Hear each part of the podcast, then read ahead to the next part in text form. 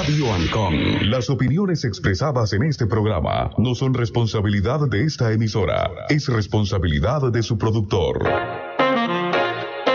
Bienvenidos a Punto Omega, un programa diferente para la gente buena y pensante, aportando un poquito de cultura y conocimiento para que tomemos decisiones que nos mejoren como persona y comunidad. Punto Omega, la ventanita del jazz y la cultura. Ahora, Panamá tiene algo diferente. Punto Omega, todos los sábados de 10 a 12 mediodía en esta emisora. Producido y dirigido por Ramón Mendoza. Ok, ok, muy buenos días, muy buenos días, mi querido Pendejistán. Hoy es un nuevo día. Por fin se ve el sol, la luz del sol ya ilumina nuestro querido país. Bueno, por lo menos aquí en la ciudad hace una mañana bastante hermosa y la gracia de Dios ilumina este hermoso país habitado por millones de pendejistanos. Buena gente, alegre y trabajadora, pero donde un grupito de juega vivo lo maneja por eso está Punto Omega, que es una ventanita de cultura, de buena música como marco de comentarios y análisis sobre temas culturales, sociales, políticos y económicos, pero sobre todo tratando de aportar temas de reflexión para que pensemos. Es un esfuerzo que tenemos hace años, pero parece que tenemos el cacumen duro. Nuestra misión y compromiso es traer un poquito de conocimiento y cultura para que cada uno de nosotros, como personas, padres, madres, familia, estudiantes y ciudadanos, podamos tomar aquellas decisiones que nos mejoren como personas y como comunidad. Punto Mega la ventanita del jazz. Y la cultura aquí en Panamá, desde los estudios de Radio Ancón calle 50, producido y dirigido por su servidor Ramón Mendoza, con el apoyo técnico de Dichi Camilo, como siempre con nosotros. Ya saben, bueno, vamos a dar nuestras eh, redes sociales. Si me quieren seguir, síganme, si no me da igual. Lo importante es que nos escuchen, que entiendan, que piensen. Twitter, punto omega rm. Instagram, punto omega rm. Ese rm no es Ricardo Martinelli, es Ramón Mendoza, ok, ten claro. Facebook, punto, puntito, omega PTY, la Y es Y en inglés. El correo es gmail.omega gmail.com y que aquellos que no pueden escuchar el programa y lo quieren escuchar después o nos quieren criticar más tarde, estamos en spotify.omega. Y si quieren vernos por televisión, digo por radio, digo por internet, pueden hacerlo en www.radioancon Saludo entonces a todos ustedes. Gracias por estar con nosotros. Saludo a todos aquellos oyentes que nos mandan mensajes y no les contesto, ya les contestaré. Ya les contestaré. No se preocupe, sigan mandando sus mensajes para poder eh, tener eh, el pulso de nuestros queridos oyentes. Bueno, la semana ha sido una semana media tranquila, excepto por algunos, los exabruptos de siempre, de esa novela que se llama cerrando brechas, la historia de un país. Sí, sí, sí, sí, este país es cómico. Pero yo sí quisiera, para comenzar la mañana de hoy, traer un pensamiento de un sabio chino, mi maestro Confucio, no Confucio, no es el maestro de la confusión, como dijo aquella hermosa candidata alguna vez a nivel mundial. No, no, no, no, no, no. Confucio fue un maestro, filósofo chino, eh, no se sabe exactamente cuándo nació, algunos dicen que 400, otros 600 años antes de Cristo, etcétera, etcétera.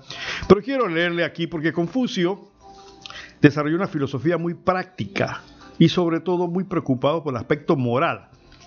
Ya le he explicado a mis queridos oyentes que la moral de manera muy sencilla es tener conciencia de lo que Y en este país tenemos una anemia de moral, comenzando por los gobernantes. O sea, aquí la moral está, es un producto escaso muy difícil de encontrar, sobre todo por allá por, por la Plaza 5 de Mayo, donde tenemos 71 entes y mentes pensantes elegidas por el pueblo para que eh, eh, lleven el destino del país. Ahí la moral está escasa, muy escasa. Decía el maestro Confucio, y lo voy a leer como si fuera Confucio, dice Confucio, quienes poseen autoridad deben mantener un lío control sobre todos sus actos para practicar en todo momento el bien y evitar el mal, ya que de lo contrario, la ruina de todo el imperio, en este caso sería la ruina de todo el país. Le pito, le pito el de Confucio, dice así con maestro Confucio, Quienes posean la autoridad deben mantener un lío control rígido sobre todos sus actos para practicar en todo momento el bien y evitar el mal, ya que de lo contrario ocasionarán la ruina de todo el país. ¿Está clarito? Piensen, mediten sobre este pensamiento de Confucio. Hace ya miles de años este problema de los gobernantes que no piensan es un serio problema. Bueno, en la parte musical quiero traer hoy aquí a Peter White. Peter White, eh, con un tema que se llama Do I Do, algo así como lo hago y lo hago. Vamos a traerlo aquí para todos ustedes, comenzando la mañanita de hoy, a Peter White.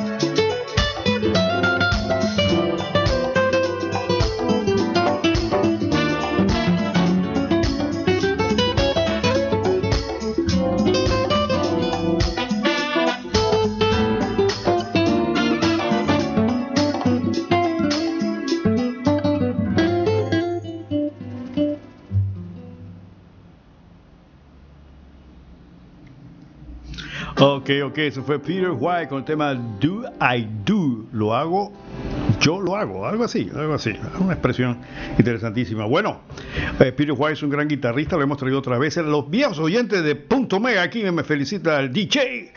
Camilo dice que tiene un 5 esa interpretación y la orquestación que lo, respalda es tremenda, ¿no? Tremenda orquestación. Eh, en estos días me tropecé con unos guitarreros de esos viejos, de la vieja guardia, que llevan, que llevan serenata, casualmente viene el Día de las Madres, y le preguntaba algo sobre el jazz. Me dice, no, no, no, no, licenciado, esa es otra cosa. Esa es otra cosa. Ya tocar guitarra en jazz requiere mucha escuela, mucha preparación.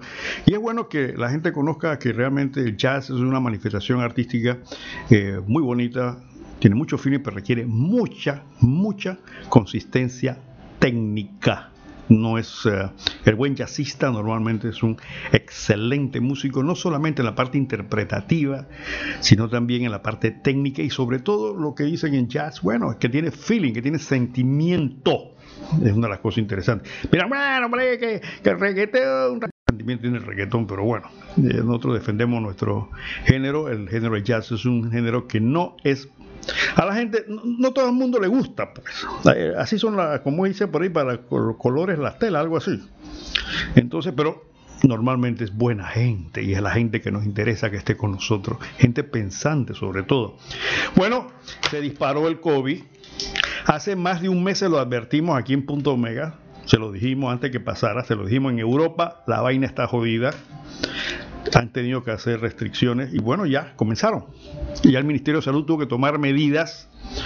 He escuchado a varios eh, comentaristas diciendo, bueno, lo importante es que tomen las medidas de verdad, que se apliquen, porque ahora no solamente es cuestión de, suspender, eh, mantenerse en casa por toque de queda, sino que aquellos que lo agarran le van a suspender ciertos beneficios.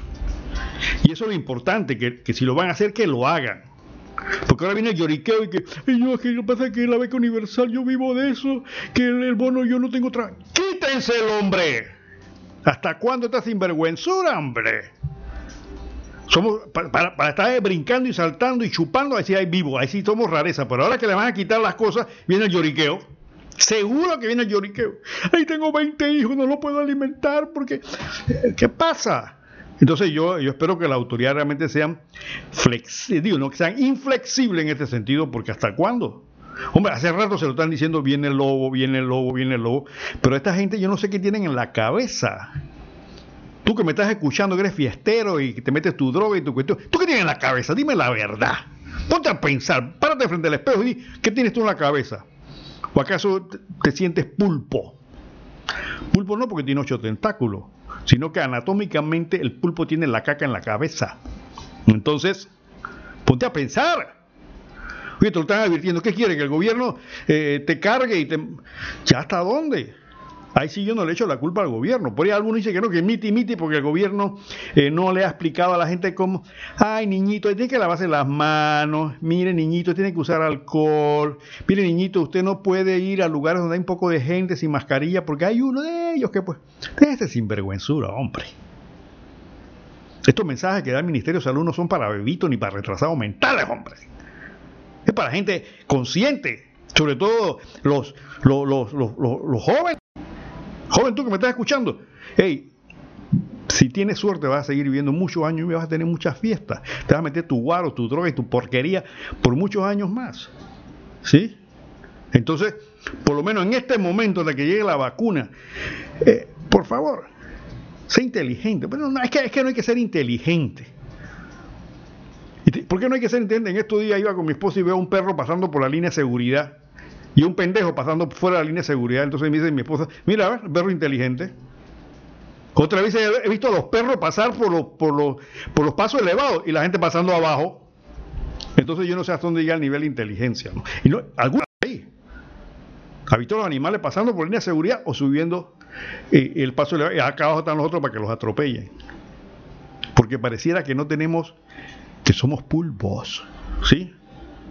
Entonces ahí sí yo eh, no, no puedo eh, ser crítico en cuanto al tema de que las... hombre, ¿hasta cuándo? La, la, autoridad de salud ya se lo han dicho. Pero no les importa. No les importa absolutamente nada. Entonces, Mi querida provincia, Panamá Oeste es la campeona. Hay que darle un título a Panamá Oeste por ser, primero, siempre ha estado rankeado en el tema de violencia. Ha estado rankeado en el tema de violaciones y violencia doméstica. Cuando estaba el SIDA de moda, eran los idosos. Ahora resulta que son los, ¿cómo se llama? Los, los, los eh, virulentos. ¿Qué pasa Panamá Oeste? Entonces, cuando dice Panamá Oeste, todo el mundo piensa en chorrera. Momentito, momentito. Ahí hasta un meme donde llega un muerto al, al cielo y le dice a San Pedro, ¿de dónde vienes tú? Dice, de chorrera. No, no. Panamá Oeste no es chorrera. Panamá Oeste desde Arreján hasta San Carlos. Y uno de los lugares que realmente, lo mencioné la semana pasada, que gana premio en violar las normas de eh, bioseguridad es casualmente Arreján. Pero entonces dice, no, es chorrera. No decir que Chorrera no hay su partida de, de, ¿cómo se llama?, de imbéciles que le gusta violar las normas de seguridad, porque, en todas partes hay imbéciles, ¿no? Eso no, no, no lo podemos... Si hubiera una ley que lo ejecutaran, evidentemente sería una felicidad para el mundo, ¿no? Pero, pero los hay en todas partes, pero pareciera que el sector oeste, en la parte de Arriján, son los que le encanta esto, ¿no? Mire, si la cosa fuera que se murieran de una vez no habría problema, hombre. Todos tenemos que morir. El problema es la carga económica, el problema en los hospitales, la contaminación de otra gente. Ya. Si te diera el COVID y te murieras en el acto, bueno, pero bueno, pues ni modo, pues. Es más fácil, realmente es un problema más fácil. Te agarran, te entierran o te queman y listo, ya. Se acabó el problema. Pero no, todas las consecuencias que trae eso. Los costos que le cae al, Ministerio de Salud, al gobierno. Y entonces ahí se meten los juega vivo y entonces viene la, juega vivo y ahí eh, meten la mano en el presupuesto. De, eh, todo crea una serie de circunstancias producto de tu perfecta estupidez. Y no me digan no, porque me han llamado y dicen, ah, usted no llama estúpido. Es que eso es lo que somos. A ver, ¿qué, ¿cómo le puedes llamar cuando dicen, cuídate? Cuídate a los demás. El, gobierno se ha gastado millones de dólares innecesariamente en unas campañas ahí. Lávate, mi mijito, lávate las manos, ponte la mascarilla. ¿Hasta cuándo? Hay, hay reclamo de que los buses van hasta el tope, cargados de gente. La gente tiene que moverse, más que la vaina está jodida. Entonces, ¿qué pasa? ¿Dónde está la autoridad de tránsito? Una de las autoridades más incompetentes en este país, históricamente, ha sido la autoridad de tránsito yo no sé a quiénes escogen y qué, clase de mérito tienen para exponerlo. De repente ocurre la brillante idea. Vamos a hacer, eh, ¿cómo se llama? Eh, donde paran a la gente para revisar si tiene la licencia vencida. Esa es una idea que se le da. Vamos a hacer un operativo, un mega operativo destinado a ver quiénes tienen la placa vencida. Esos son los operativos que le da el coco a esta gente, no da para más nada. Pero sin embargo, los transportistas incumplen las normas establecidas por ellos mismos y no las cumplen. Los buses piratas hacen lo que da la gana y nada pasa. Aquí la, la proliferación de cupos de taxi, dejando los palancas colgados, porque aquí hay unos cuantos vivos que son los que manejan. Eh, es, una, es uno de los grandes misterios de este país, que todo el mundo sabe que existe, de que hay unos cuantos bellacos que manejan eh, ramilletes de cupos, así como pasa con la lotería. Y el presidente pone, ayer entré a la famosa Ágora, cerrando brechas para salud, cerrando brechas para el agua. Ponga cerrando brechas para que el tránsito ponga orden. Hagamos esto. Que, cerrando brechas por un gobierno justo y yo. ¿Qué pasa? Y ahora, miren, en 1933 en los Estados Unidos hubo una depresión económica. La depresión, nosotros tenemos una recesión posiblemente, los economistas saben qué es esto. Una depresión es cuando la vaina está supremamente jodida. Eso es supremamente jodido. Millones de personas quedaron sin empleo, sin empleo, que iban a la calle a hacer filas para que le dieran comida, porque no había comida. No había empleos. Los Estados Unidos es una potencia mundial y entre más grande es el país, más graves son los problemas. O sea que no es que, porque es una potencia mundial, su problema estaba totalmente desbaratado el país. Había filas en las calles pidiendo un plato de sopa. Porque no había. Porque no había.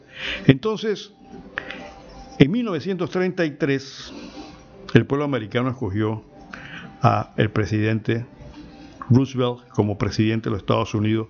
Y a mí me llamó mucho la atención el discurso que dio ante el Senado de los Estados Unidos al momento de tomar posesión. ¿Por qué? Porque este señor levantó al país. No convocando a diálogo y cerrando brecha para que me digas qué es lo que...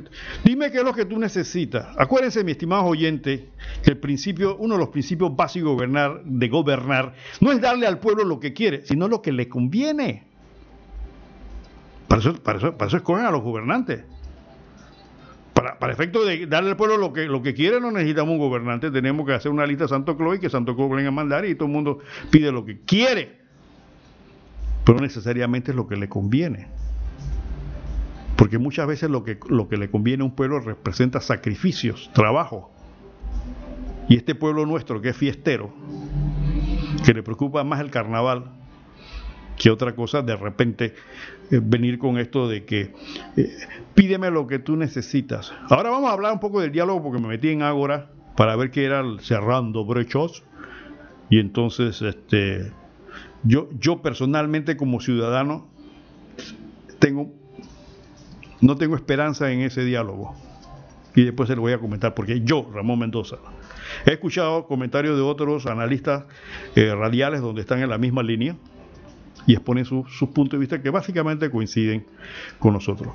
Volviendo a este tema de la depresión en Estados Unidos, usted se puede imaginar un país donde usted tiene en la calle millones de personas sin empleo, cientos de miles haciendo fila para un plato de sopa, los bancos cerrados, cerrados, no como Panamá, que los bancos están abiertos y para colmo aumentaron los depósitos según informes que aparecieron por ahí en, los periódicos. Cerrados los bancos, pues estaban quebrados. Yo fueron uno de los causantes, la bolsa de valores fue uno de los causantes de ese problema. Eso es otro tema que que analizar. Pero los efectos de, la, de la depresión de Estados Unidos en cuanto a la población, básicamente es lo mismo que pasa con la pandemia.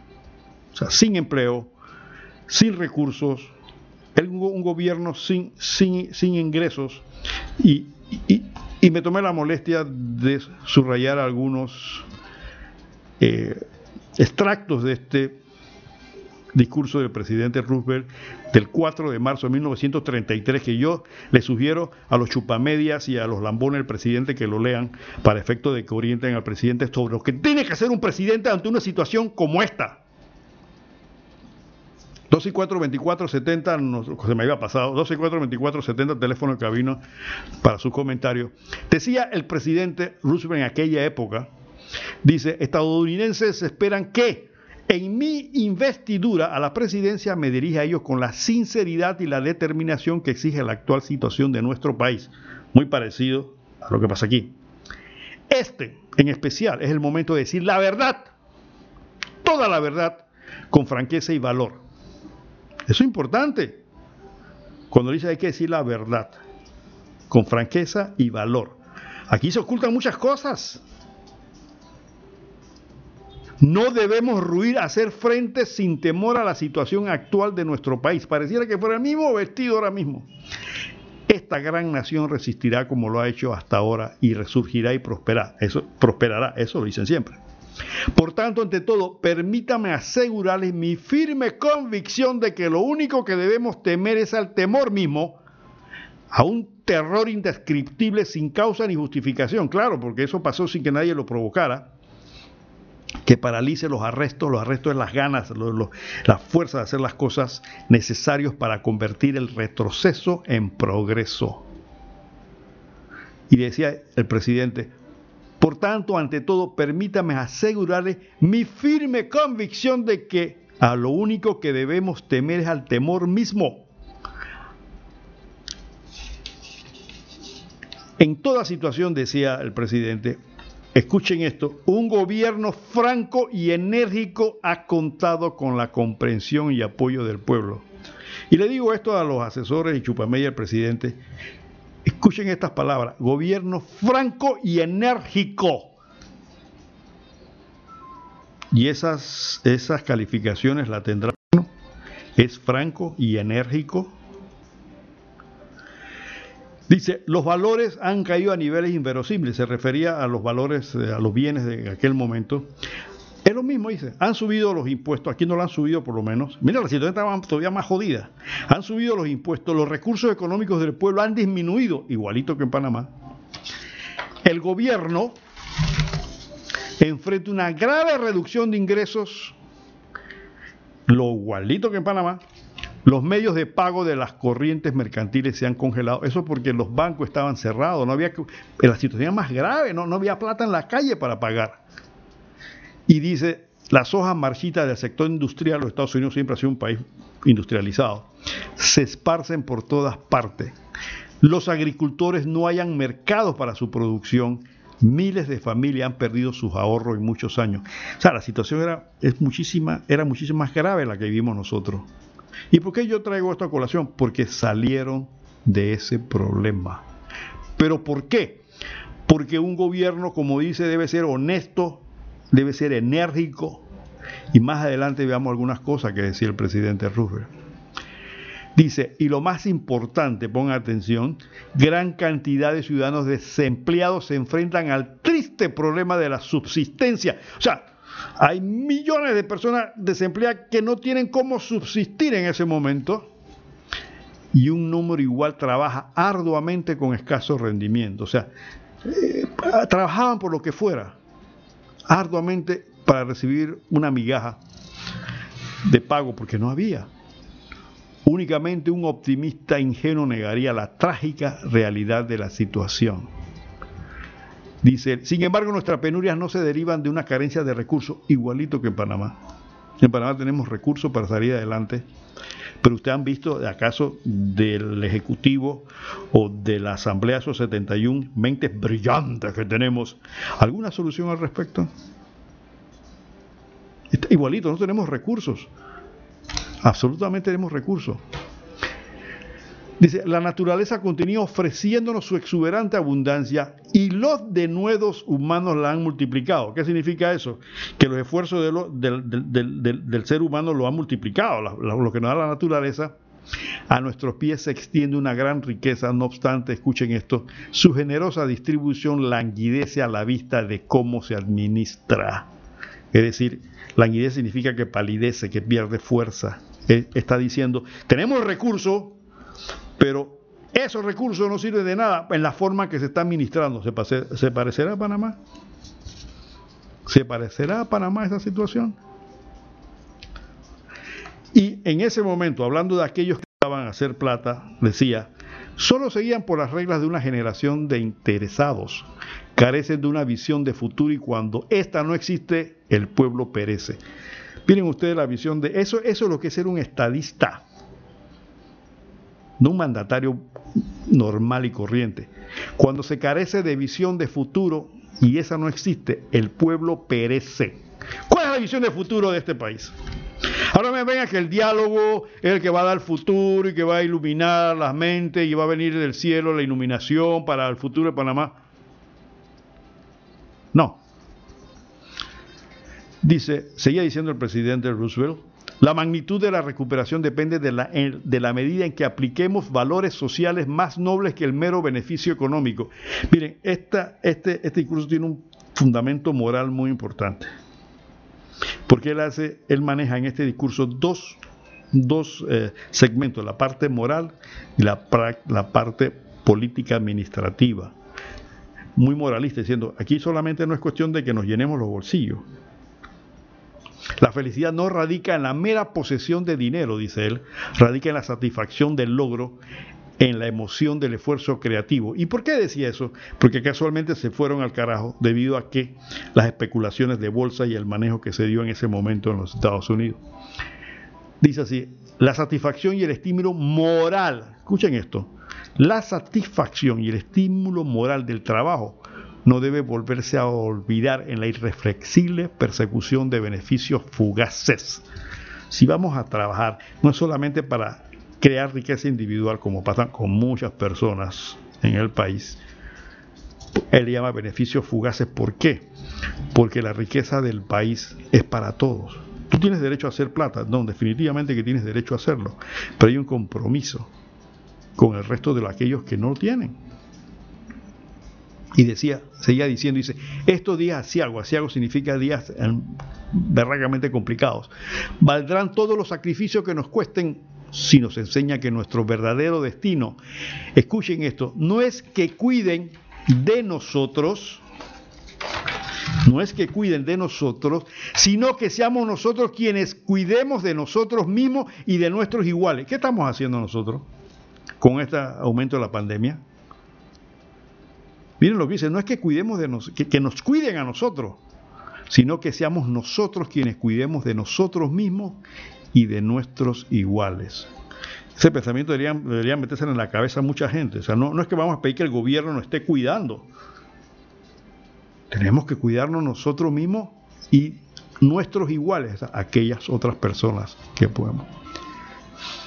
Y esto es importante, hablando de los cargos públicos, dice, la falsa creencia de que el empleo público y los altos cargos políticos han de medirse solo por el valemo del orgullo, de la posición social y el enriquecimiento personal. ¿Qué significa baremo? Baremo es una forma de medir, como si fuera un, índice de medición. Entonces dice él, aquellos que creen que porque llegan al, puesto público para hacer eh, eh, enriquecimiento, o por hacer una imagen social, porque soy viceministro, porque soy director de la sección de, de recolección de desechos públicos, es decir, de la basura. Entonces se sienten, dice, eso no es la función de los funcionarios públicos, esa no es. Entonces sigue diciendo, dice, no es de extrañar que la confianza se debilite, pues esta solo se afianza, importante esto, con honestidad con honor, con el carácter sagrado de los compromisos, con la protección insobornable, con la conducta desinteresada. Este párrafo tiene una significancia importante, señores chupamellas y, este, eh, eh, eh, aduladores del señor presidente y su equipo de gobierno. Se lo voy a repetir.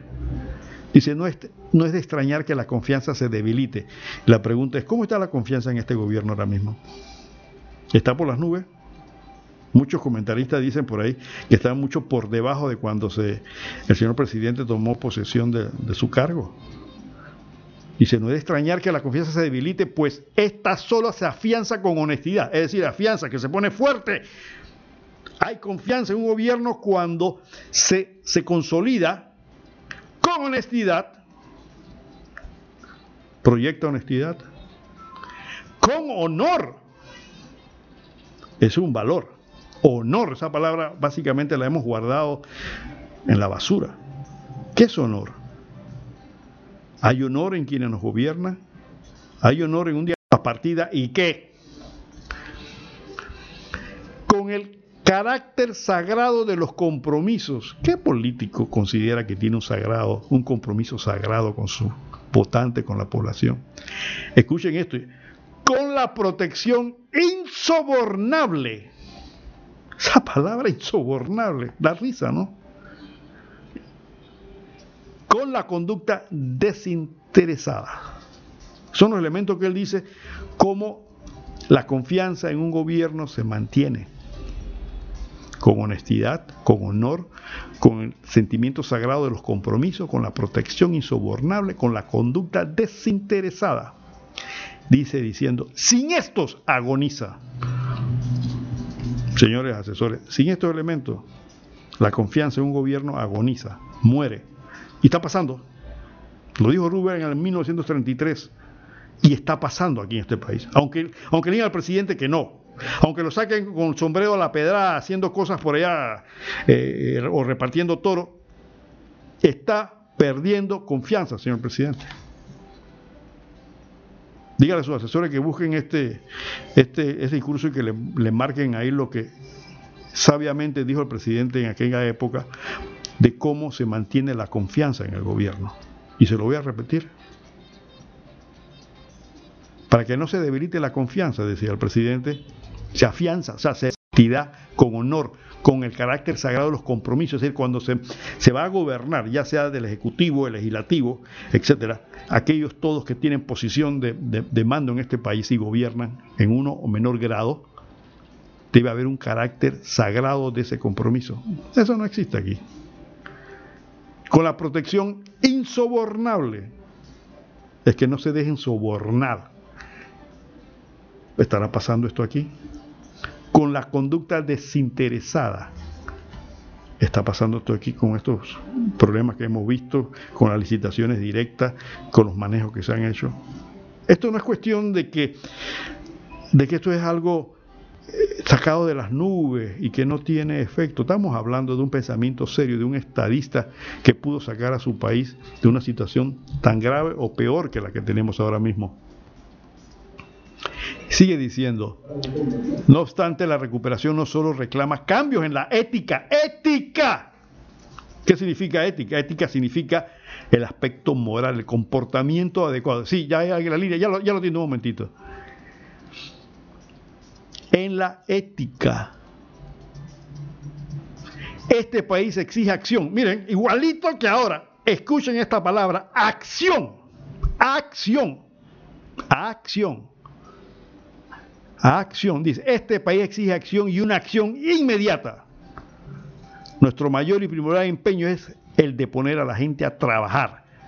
No es un problema insoluble, o sea, que no se puede solucionar si nos enfrentamos a él con juicio y arrojo. Estas son palabras de un mandatario. Acción inmediata. vamos a llamar al diálogo de las estrellas y vamos a llamar a los marcianos a consultar. No, este país en estas mismas circunstancias requiere acción inmediata. Tenemos llamada a la línea. Buenos días, está en el aire. Muy buenos días, licenciado. Muy buenos días, Panamá. Denis Talavera. Recuerde, licenciado, que en el periodo de la Gran Depresión la gente se tiraba de las ventanas de los edificios en Nueva York, 15, 20, 30 pisos, porque habían perdido todo el capital. Y al mismo tiempo, el pueblo como usted dice, haciendo filas porque no había comida. Pero Roosevelt, siendo la estadística que fue, pensó en pueblo y creó el Cuerpo Civil de Conservación, el CCC, the Civilian Corps, que creó empleos, creó empleos para una ayuda estatal laboral para los jóvenes estadounidenses. Puso a la gente a trabajar, no bla bla bla, no mesas de bla bla bla, no poemas de rosas rojas, no pendejadas, puso el pueblo a trabajar. Y la juventud salió al campo, a la ciudad, a limpiar, a organizar, a construir. Esa fue la visión del estadista Roosevelt en los años 33 al 42, que fue el periodo de unemployment y el periodo de la Gran Depresión. Pero, ¿cuál es la diferencia? ¿Cuál es la diferencia entre estos gobiernitos, digo estos, gobiernitos, porque todos son iguales y han sido iguales desde 1903. Que hay para mí, que hay para mí, que hay para ella, pero para el pueblo un carajo. Necesitamos que este gobiernito se ponga los pantalones y piense como mi compadre presidente Roosevelt en aquella temporada les licenciado, tenga usted muy buenos días. Como no, gracias, ingeniero Talavera, por su participación. Sí, la intención de, este, de esta lectura, de este discurso, mi estimado oyente, es para hacer una similitud de una situación, aquella más grave, como acaba de decir el ingeniero Talavera, donde la gente incluso se suicidaba porque no tenían que comer. Y lo sacó adelante pero aquí en este discurso tiene unos elementos importantísimos que sería una guía para aquellos que están confundidos y no saben qué hacer y están llamando al diálogo. Mire, yo no creo que eh, el tema del diálogo yo no lo voy a enjuiciar como algo negativo. Está bien, me parece algo romántico, pero, señores asesores, chupamedias del presidente, ya existe un mecanismo de consulta que se llama cabildos. Ya está instituido. Eso que van a hacer las consultas. Yo entré al Ágora para ver qué lo dice. Dije, fulano, en tal lugar no hay agua. El tema de la, y olvídense las reformas constitucionales, porque algunos han propuesto ir reformas constitucionales, evidentemente no va a ser tema de, tomar posición, perdón, no va a ser un tema que se va a ejecutar con el diálogo. Es un tema complicado a nivel constitucional, a nivel legislativo. Lo otro que no hay agua, que no, que no hay carretera, que, los maestros, este, hay muchos maestros viejos que hay que jubilar, de, de administración del Ministerio de Educación que, que no tiene motivación eso se sabe, hombre. Eso se sabe. ¿Por qué no hacen un concurso mejor de negocios para el país? Ejemplo, señor presidente, en lugar de poner que cerrando brecha, pongan qué vamos a hacer con el aeropuerto de, de, de, de Frankfurt en, en Colón. A ver, denme ideas para producir y le damos 10%, 20% a aquellos, si el negocio resulta, para que camine. Eso es una cosa que necesitamos. A ver, propongan. Aquí tiene un aeropuerto tirado. No, lo que pasa es que si arrancamos y ponemos carga allí, hay cierto sector que se va a sentir, no sé qué. Como dice el presidente Russell, como decía el presidente Rubel, hay que tomar acción inmediata. Esto no es cuestión para, vamos a consultar a ver qué se puede hacer. No. ¿Qué van a hacer con la zona libre, mis estimados señores asesores y chupamedias del presidente? A ver, tiene un emporio ahí tienen cientos de hectáreas desarrolladas. ¿Qué van a hacer con la zona libre? Eso es lo que van a hacer. Vamos a algo hacer con la zona libre. Hoy salió un artículo o varios artículos diciendo que el sistema, que el modelo económico ya estaba desfasado. ¿Qué significa modelo económico, mi estimado oyente? Significa que la forma que hemos estado haciendo, que el país ha estado trabajando, ya dejó de, ser eficiente.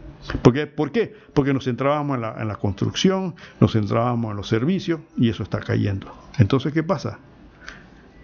Evidentemente que el diálogo no va a proporcionar técnicamente soluciones para eso porque son soluciones que requieren ya de análisis técnicos.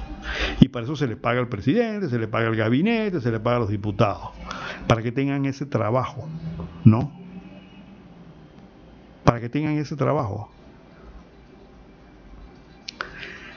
Y termino leyendo un pedacito, dice el presidente, decía el presidente Roosevelt, como política personal práctica soy partidario de solucionar primero los problemas más acuciantes. ¿Qué son los problemas más acuciantes? Los más urgentes. Dice él, es el camino hacia la recuperación, es el camino inmediato es la profunda convicción de que la recuperación será perdurable. ¿Qué significa perdurable? Que es una recuperación que se va a mantener. Entonces, estas palabras de un mandatario, de un estadista, con un país con problemas de ese calibre y que lo puedo sacar adelante, ahí no habla de diálogo. En un momento dice, voy a convocar para preguntarle a la gente qué quieren comer, voy a preguntarles para ver qué quieren hacer si los problemas se saben, para eso somos gobernantes, porque se presume que cuando nos sentamos en el taburete o la silla, como decían, ya conocemos los problemas del país. Por eso, queremos ser presidentes, por eso queremos ser diputados, por eso queremos ser alcaldes. Usted se va a tirar alcalde y no sabe cuáles son los problemas de su distrito. Usted quiere representante de corregimiento y no sabe qué pasa en su corregimiento. Usted va a ser diputado y no sabe qué pasa en su país, porque ojo, los diputados son diputados de la nación, no son diputados de, su circuito, como dicen ellos. Eso es el problema de los representantes. Y yo quiero ser presidente de un país y no sé qué es lo que pasa en este país. No, lo que pasa es que el que consulta, el que consulta más se equivoca menos. Por ese es lo que hay. Aquí hay que tomar decisiones inmediatas, como decía el presidente Roosevelt. ¿Qué le puede decir? Tú que me estás escuchando y que tienes 10 dólares en el bolsillo y no sabes cómo vas a hacer para poner el plato mañana y te vas a meter en Ágora para buscar una solución en el 2022. Que no va a ser en el 2022, porque luego ahí yo no sé cómo lo van a implementar, porque eso tiene que pasar por la Asamblea, no es el presidente que va a decidir eso de manera directa. Ojo. Entonces tú te vas a sentar con los 10 dólares que tienes en el bolsillo para alimentar a tus tres, dos chiquillos, a esperar en el 2022 para que salga una solución para esto. Como, dice Roosevelt, como decía el presidente Roosevelt, es ya donde hay que tomar las medidas, es ya donde hay que tomar acción. Puede que se equivoque, pero hay que hacerlo. Y en esto está fallando el, gobierno. Por eso no tiene confianza. Aparte de que evidentemente hay una carencia moral y de valores en las, gestiones generales que se han dado. Y no digan, no, que pasa que Mendoza es antigobierno. Yo no pertenezco a ningún partido ni me interesa pertenecer a ningún partido. Y como he dicho muchas veces, la intención de Punto Media es que sean mejores gobernantes. A mí no importa si son marcianos, si son panameñistas, si son comunistas. Lo importante es que sean buenos gobernantes para este país. Eso es lo que nosotros creo que todos los ciudadanos necesitamos para este país. No una posición política, no. Si lo que pasa en el PRD se queda en el PRD, lo que pasa en el anulfismo se queda en el anulfismo. No. ¿Y sabes por qué, mi estimado oyente? Porque tú le diste el poder. Ese poder que tienen es un poder que tú le diste y que tienen que responder. Definitivamente. Tienen que hacerlo. Pero aquí nadie responde por nada. Bueno, vamos con un poco más de música, porque siempre me critica el licenciado, usted se la pasa hablando pendejada y no. Ah, hay una, un compositor que a mí me, me ha agradado mucho, jazz de la vieja guardia, diríamos, es un compositor de música para teatro, ganó varios eh, Óscares en música. Eh, sus composiciones, evidentemente, gran parte de ellas son influenciadas por el jazz. Su nombre era Henry Mancini. Henry Mancini, el creador del famoso tema La Pantera Rosa y otros temas adicionales. Yo quiero traer aquí hoy a un temita de Henry Mancini con su que se llama Sweet, aquí en Punto Mega. Vamos a escuchar entonces a Henry Mancini con el tema Sweet, dulce.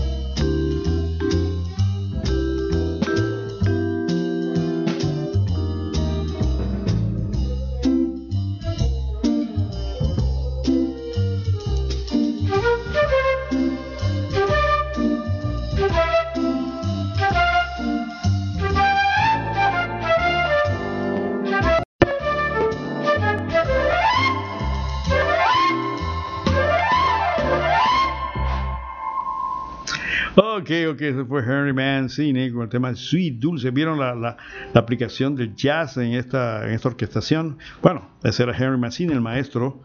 Uh, incluso hay, hay, este, hay una fundación, Henry Mancini, para seguir los pasos del maestro. Ella es creador de una gran cantidad de temas que uh, ustedes han escuchado por ahí. Eh, y temas de televisión de los viejos, obviamente, ya, ya como Peter Gunn, que es uno de los temas de Harry Mancini, eh, el tema de la Pantera Rosa, eh, Breakfast at Tiffany, Desayuno en Tiffany, temas como Patton también, el tema de Patton es de Harry Mancini. Así que fue muy fue muy este muy pródigo creando música que, que en el ambiente musical.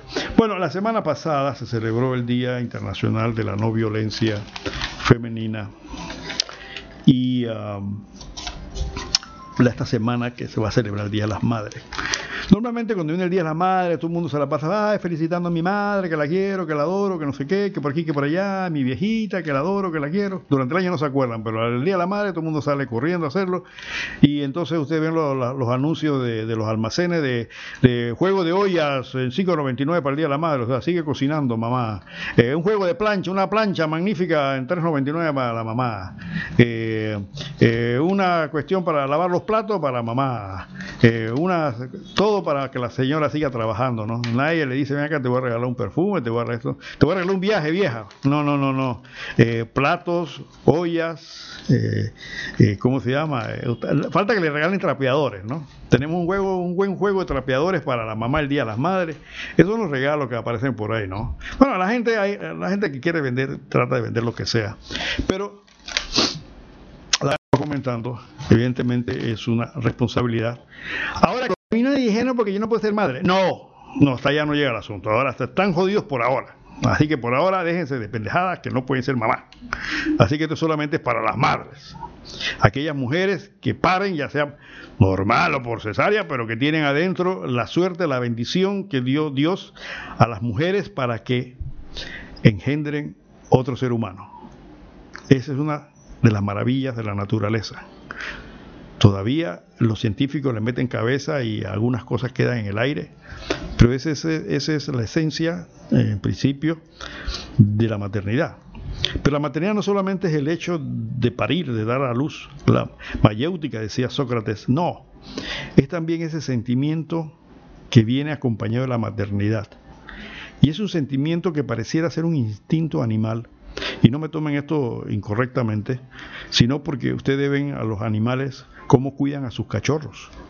Ustedes ven a, las perras, ustedes ven a, las yeguas, o sea, toda madre protege a sus criaturas. Y la, la hembra humana también. Pero a diferencia de, de, las hembras de otras, de otras especies que luego se desvinculan de sus hijos, eh, la madre permanece con, una, con un vínculo con sus hijos. Permanece, aunque muchas veces los hijos no responden realmente a eso.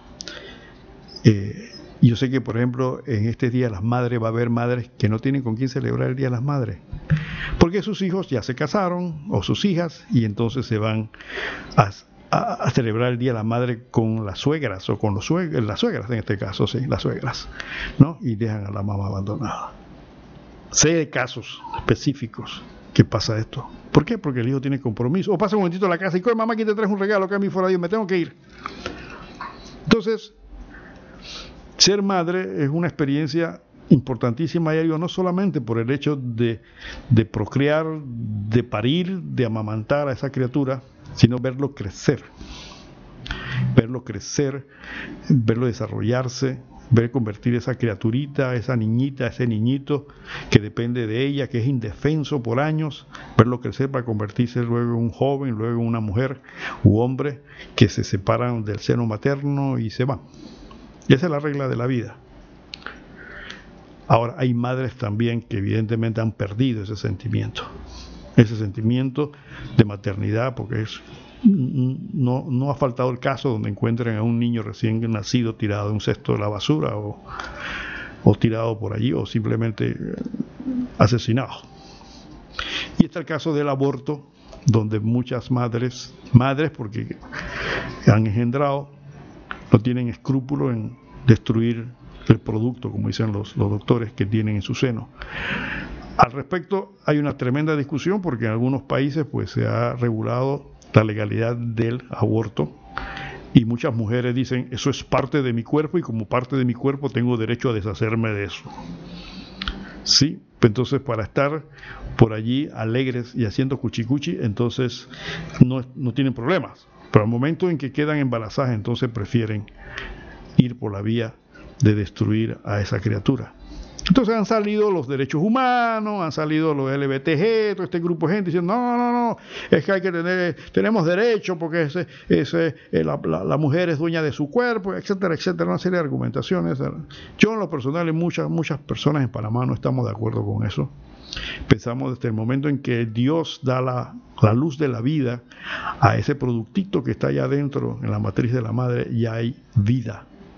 Hay un ser allí que con el tiempo se va a desarrollar y que va a ser posteriormente un ser humano. No es que es parte de tu cuerpo y que por eso puedo deshacerme de él. Aparte que, hasta donde tengo entendido, muchas veces el aborto implica prácticamente desmembrar al producto que está allá. Un ser humano que siente, que vive, que está, que ya tiene vida y lo despeda. Ahora, hay abortos que son justificados por razones de, de enfermedades, etcétera, etcétera, pues ni modo. Pero este, el aborto porque me enamoré de fulanito, eh, hice cosita con fulanito y ahora ya no me gusta fulanito, entonces yo mejor lo voto. Entonces hay unos aspectos que hay que darle vuelta a la eticidad de este asunto.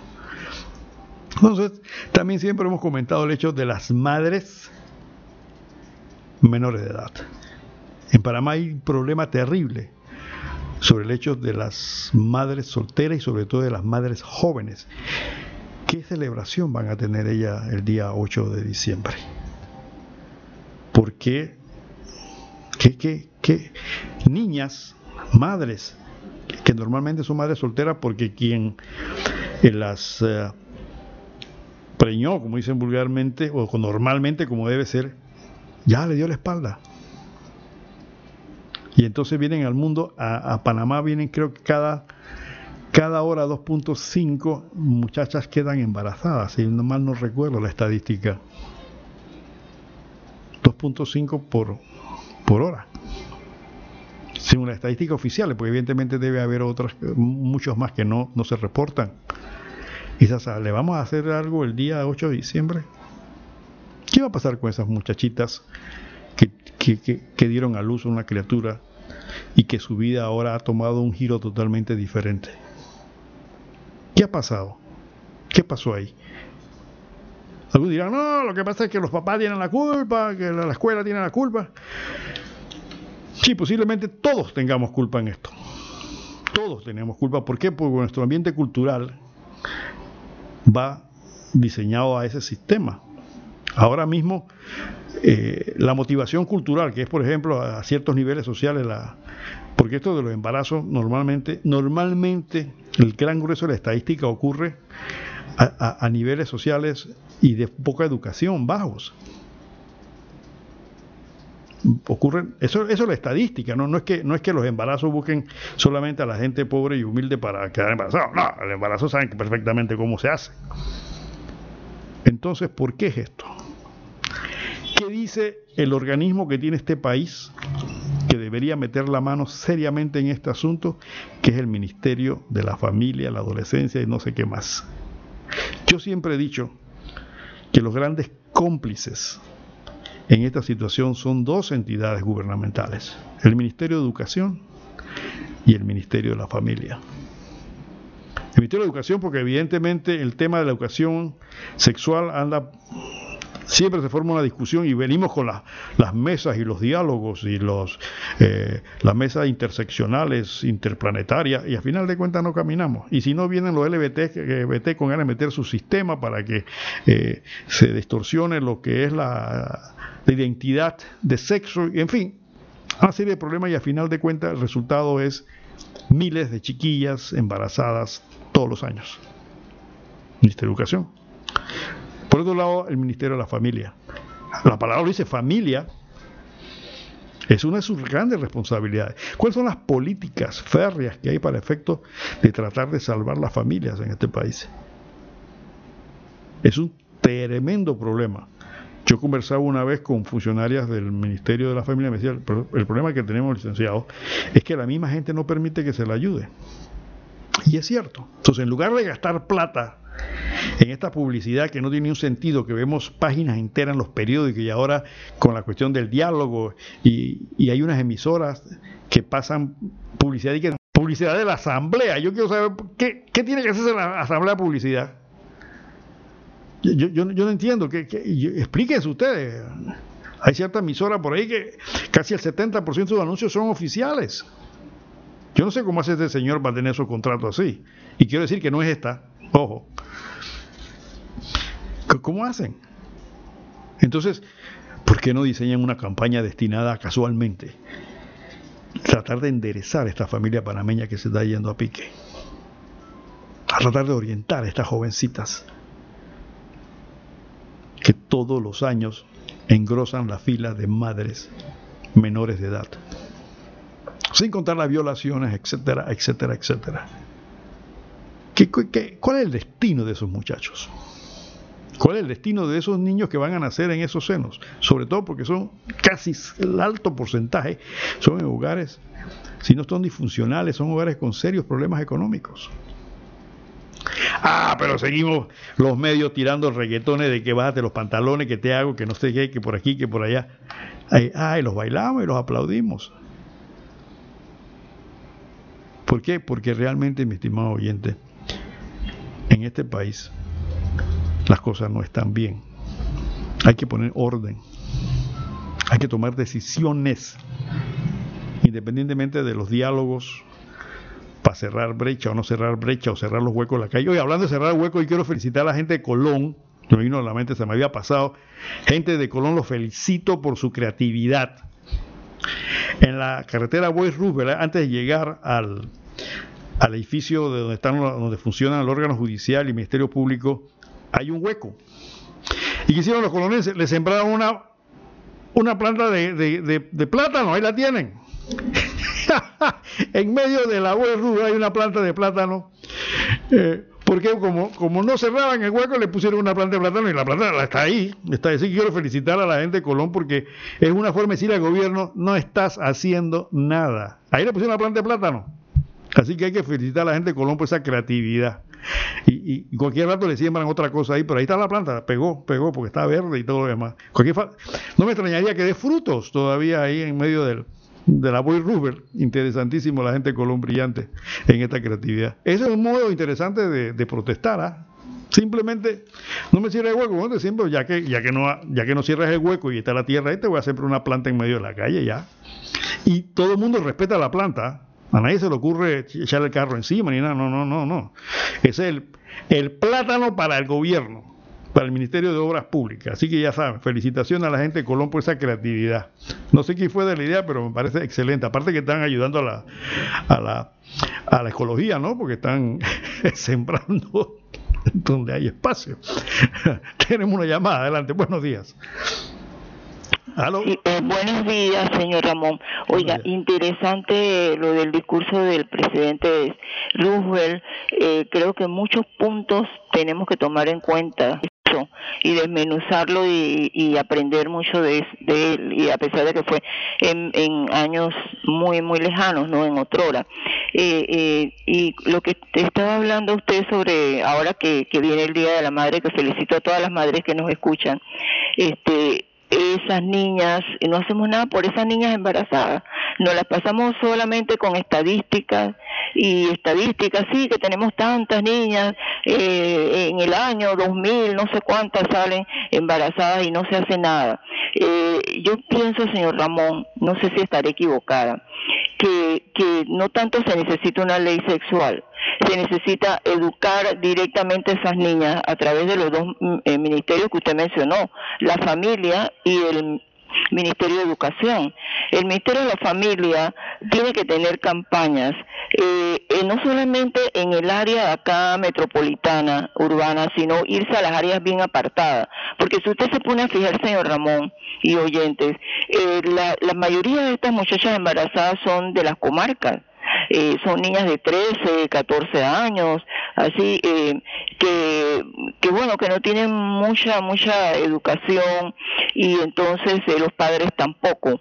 Eh, eh, el Ministerio de Familia muy bien puede ir a hacer campañas a esas áreas bien apartadas, a, a, primero enseñar a los padres, porque nosotros los padres somos los que tenemos el, el, el deber el, el deber de, de, de, decirle a nuestras hijas todo, eh, eh, francamente desde que ellas tienen uso de razón, desde que una niña tiene 7, 8 años, que ella puede que es más madura, tú, tú tienes que agarrar a tu niña y hablarle, mira, te puede pasar esto y esto y esto, si tú dejas, permite esto y esto y esto. Eh, también hay que educar a los padres, sobre todo esos padres que viven áreas apartada, también acá en la, en la área urbana, pero mucho más en las áreas apartadas. Entonces, otra cosa, señor Ramón, mire, yo veo que esas muchachas tienen cinco, seis niños a edad bien temprana, porque se empiezan a los 14 años a tener niños, imagínense cuando tenga eh, 25 años, cuántos niños tienen. Entonces ahí viene otro problema, el círculo de la pobreza. Claro, como ellas no están educadas, el papá tampoco está educado. Entonces, ¿qué se espera para esos pobres niños que cinco niños que tienen que ir al colegio. Entonces, dependen de, de, lo que les dé el gobierno. Ese es un círculo vicioso. Entonces, el Ministerio de Educación también tiene su papel que jugar. Eh, porque no existen profesores de ciencias, eso es lo que yo siempre me he preguntado, en todas las escuelas públicas hasta en las más apartadas, aunque sea multigrado, el maestro tiene que saber ciencias. ¿Y qué se puede estudiar? ¿Qué se estudia en ciencia, señor Ramón? Se estudia el cuerpo humano. ¿Verdad? Allí es ahí donde está la clave. El maestro, sea de escuela eh, eh, por allá metido, por allá por un campito, por la comarca, eh, él tiene que alertar a esas niñas. ¿no? Eh, entonces, eh, mientras tanto que, que, que, llegue esa, esa, esa ley se, eh, sexual eh, que nunca llega, que siempre es diálogos y diálogos y, y después todo se engaveta como los programas de, de educación que hay muchos programas de educación, usted lo sabe, señor Ramón, de antaño, ¿y dónde están esos esos planes de educación engavetados en cada ministro que pasa porque no hay una una educación sostenible no hay no hay nada de eso. Cuando viene un, un gobierno nuevo engaveta eso vota eso eso no sirve vamos a hacer nuevos estudios y se la pasa. Es lo mismo que el inglés. El inglés ¿Usted cree que eso de mandar a una persona a estudiar inglés porque machaca el inglés a estudiar seis meses en Inglaterra, Estados Unidos o Canadá, ¿usted cree que va a ser un buen profesor? No, señor.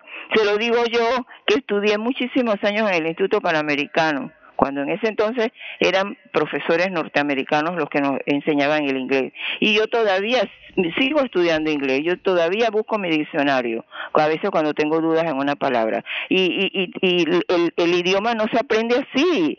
Tú tienes que enseñar al niño, si ellos quieren eh, enseñar inglés.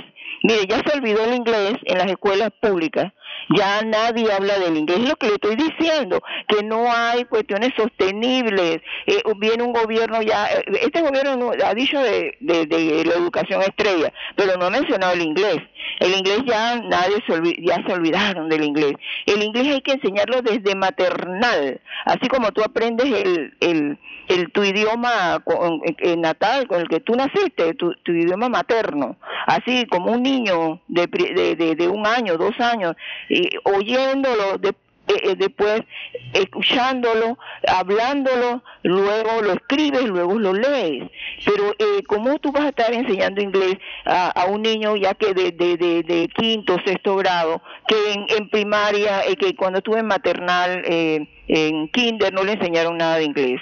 ¿Cómo vamos a ser bilingües así, señor, señor Ramón? Esas son las incongruencias que pasan en los países, en este país, por ejemplo. Así que, bueno, discúlpeme que me haya extendido tanto, pero ese tema de las niñas embarazadas se puede remediar mientras que no hay una ley, ley sexual con unas buenas campañas a través de lo que usted dijo, el Ministerio de la Familia y el Ministerio de Educación, el Departamento de Ciencias. También hay psicólogos en eso, en, en las escuelas públicas que, que pueden hacer mucho por eso, mientras que si acaso puede que llegue una ley eh, de, educación sexual. Muchas gracias y que pasen un feliz día a todas las mamás que nos escuchan. Gracias, señor Ramón, por la música, música tan relajante del señor Mancini, del músico Mancini. Tenía rato que no escuchaba nada de él. Muchas gracias. Cómo no, gracias. Mire, sus comentarios son las, casualmente, comentarios como los suyos son los que nos ayudan a mantener. Y yo quisiera que la gente no tenga miedo, porque a veces me llaman después del programa y que licenciado, yo pienso esto, llamen, si nadie le va, nadie le va a dar una nalgada por lo que piensen, ¿no? Este es un, un programa libre. Y si están en contra también, yo no tengo ningún inconveniente que la gente, eh, los oyentes llamen para no estar de acuerdo, pues. Pero usted tiene razón, lo que pasa es que nuestros gobiernos son como las comparsas en un desfile carnaval. Cada una se cambia el uniforme y lleva una tonada diferente a medida que pasan. Y en final de cuentas el país es el que sufre. Porque no caminamos para ningún lado. Simplemente quedamos así. Tenemos llamadas y buenos días, está en el aire. Aló. Buenos días, licenciado Ramón. Buenos días. Se habla el licenciado Johnny Escalera. Bienvenido, eh, licenciado. el oyente de su programa. Creo y tengo información de que cada vez se suman más y más oyentes porque este programa se escucha de frontera a frontera y eso es bueno. Eh, mira, Ramón, yo quiero retrotraerme al tema inicial del programa con el tema de el plan del acuerdo cerrando brecha eh, a través de la plataforma Agora. Mira, Ramón, yo, yo quiero iniciar eh, refiriéndome a la necesidad que tenemos de hacer una nueva constitución. Eso hay que partir de ahí porque la, la actual constitución de 1972, que ha sido parchada, se ha quedado ya prácticamente obsoleta. Pero yo insisto en ese tema que yo, eh, tú sabes bien que yo he martillado, martillado porque estoy convencido, no es porque sea fanático, sino de que estoy convencido que el sistema neoliberal, el, el sistema capitalista salvaje, tiene una gran culpa de lo que está sucediendo en este país. Esa plataforma Ágora, que tengo entendido que hasta finales de enero uno se puede inscribir, yo no me he tomado la molestia de inscribirme porque ya yo tengo la experiencia de aquel famoso movimiento que liderizó el diputado Leandro Ávila para hacer reformas constitucionales que quedó en nada. Yo estoy viendo el listado, yo vi el listado de las personas que forman parte de esa comisión cerrando brecha del pacto bicentenario. Son las mismas personas que toda la vida han manipulado, han utilizado el poder para hacer lo como se llama los vestidos a su medida. Yo pienso, y esto es un mensaje para el señor presidente Nito Cortizo, hombre. Señor Cortizo, Usted es un hombre que cree en el campo, que cree en los agricultores. Haga los cabildos abiertos, como acaba de decir el licenciado Ramón Mendoza. Los cabildos abiertos son las verdaderas opiniones, las verdaderas consultas. Porque de otra manera, esa constitución que nazca a partir del 2022 o 2023 va a ser más de lo mismo para el capitalismo salvaje. Aquí hay que hacer énfasis en lo que yo he denominado tres puntos importantes. Primero, hay que modificar, hay que regular el, el rol que tienen los diputados de la Asamblea, que son los que más corrupción han demostrado en los últimos 15 o 20 años.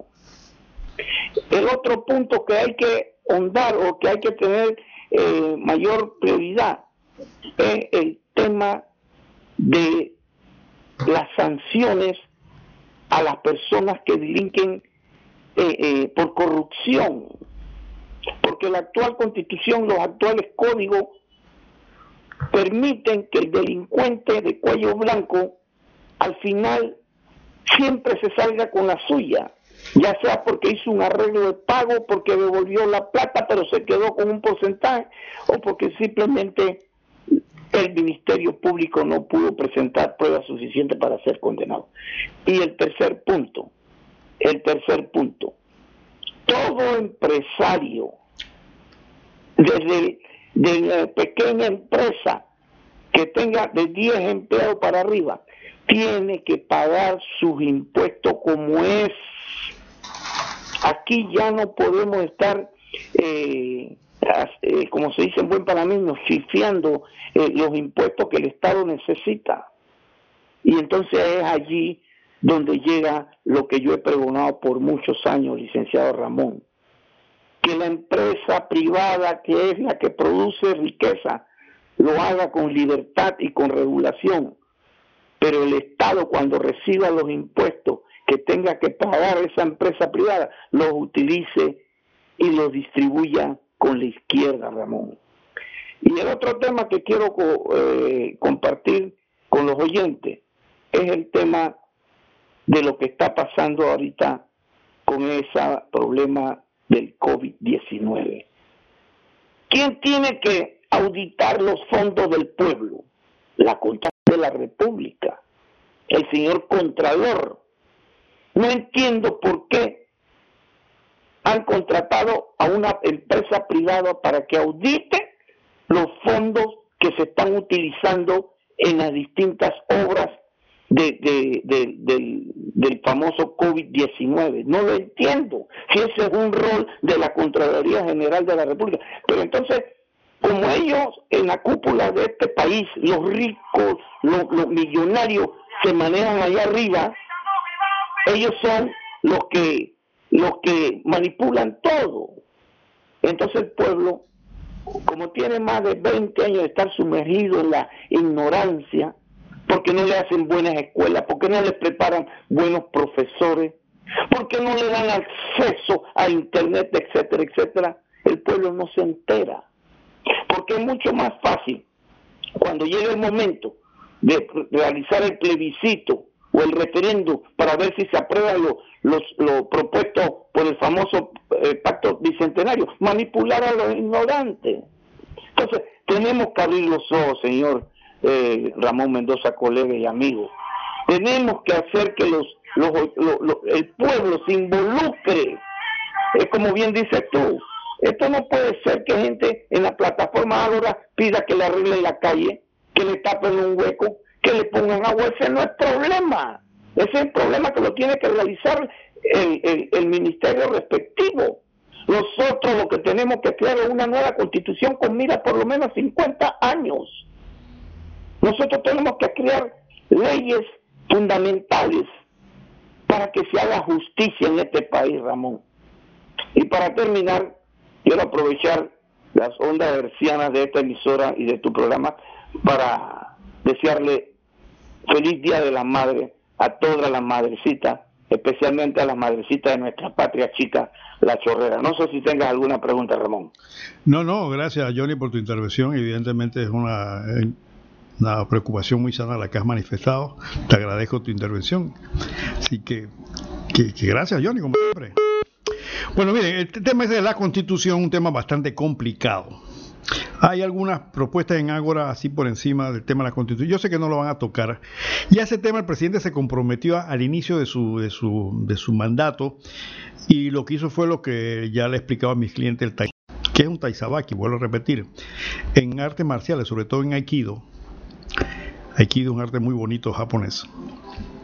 Eh, hay una técnica en la cual para dominar al contrario, usando la fuerza al contrario, usted esquiva los ataques del enemigo moviéndose a un lado de manera tal que el ataque pase. O sea, no, no, no lo bloquea siquiera. Lo deja pasar y los expertos en Aikido incluso utilizan la fuerza al contrario para provocar que ese movimiento le cause más daño al enemigo. Al contrario, pues estaba aquí cuando comenzó el tema de la, con la constitución y le pasaron la bola a la concertación, la corte, luego el presidente se la tiró la bola a la asamblea y se volvió un, un, guacho que nadie podía arreglar. Porque la constitución, mi estimado oyente, es un tema muy serio. La constitución es como el esqueleto y la musculatura del país. ¿Cómo vamos a armar un país? Entonces no se puede armar una constitución eh, porque yo quiero que eh, fulano haga esto, porque quiero que Mengano... Para efecto de crear una constitución tenemos que tener una visión de país. Y yo le hago la pregunta a usted, se lo he hecho todo, toda la semana la pregunta, ¿y, ¿y a dónde va Panamá? Yo entiendo la preocupación del licenciado eh, Escalera, pero también hay que recordar unas cosas. Los problemas que tenemos ahora mismo no se van a solucionar con una constitución. La solución no es, la, vacuna para los problemas nuestros. Es una vacuna para reestructurar el país. Pero hoy se necesitan acciones, como decía el presidente Roosevelt. Ya, acciones ya, inmediatas. La persona que no tiene que comer mañana no tiene que ponerse a pensar en una constitución de ya una solución. Para eso le pagamos, para eso los escogimos. Vamos con el minuto ecológico, mi estimado Camilo, que se nos está avanzando el tiempo. Tornado es un fenómeno meteorológico que se caracteriza por presentar una columna de aire en forma de embudo que gira sobre sí misma y que está en contacto con el suelo en su parte inferior y con una nube de tormenta en su parte superior. La gran mayoría de tornados ocurren en Estados Unidos, país que ostenta también la mayor intensidad en los mismos. ¿Qué pasa en este país para que se dé este fenómeno tan a menudo? Ciertamente, el norte del continente americano parece llevarse la palma en materia de tornados. Según los registros, como explicábamos, el 75% de los tornados anuales se producen en los Estados Unidos, una superficie que representa solo el 2.5 de la superficie terrestre total de nuestro pequeño planeta. La incidencia total en la historia de los tornados está situada en gran medida en este país, especialmente en la región de las grandes llanuras, llamado el pasillo de los tornados, cuyos números superan la suma de varios países por entero. La época de los tornados ocurre entre abril y septiembre en Estados Unidos. Esto se debe a que la masa de aire cálido originada en el Golfo de México es mucho mayor y viaja hacia el norte durante estas fechas. Entonces es cuando ocurre la mayor tasa de tornados. Si nos ponemos a pensar, nos daremos cuenta de que la gran mayoría de tornados ocurre siempre en lugares con contrastes de temperatura más altos, con una orografía plana, sin muchas montañas y cierta tendencia al frío. La mayor parte de los tornados se originan en unas tormentas denominadas superceldas. Aunque cualquier tormenta con masas de aire ciclónicas, es decir, que giren debido al contraste de temperaturas y al choque de las mismas, pueden crear un tornado. Así cuando una corriente de aire frío y seco comienza a descender, mientras que el aire cálido comienza a subir, aumenta la presión de la nube. Esta es la base de una tormenta. Y al ir acercándose al suelo va tomando cada vez más intensidad. Los tornados de mayor intensidad son los originados por superceldas, que no son otra cosa que tormentas que giran muy inestables y con grandes vientos con mucha altura. Estas, precisamente, se originan sobre todo en grandes llanuras con contraste de temperaturas como en la Pampa Argentina o, por supuesto, en las grandes llanuras de Estados Unidos. ¿Y qué hay del resto del mundo? Por supuesto, también se pueden originar si se dan de estas condiciones. Pero en el caso del pasillo de los tornados ocurre un fenómeno especial. Esto fue Minuto Ecológico por Jimena Mendoza. Hasta pronto. Radio Ancon. Casa Hogar Bellavista, un lugar especial para nuestros adultos mayores. Estamos ubicados en el residencial Ciprés 2, calle A, Casa 16, Villa Zaita, Las Cumbres. Nuestras instalaciones ofrecen el mejor servicio en cuidado para nuestros abuelitos.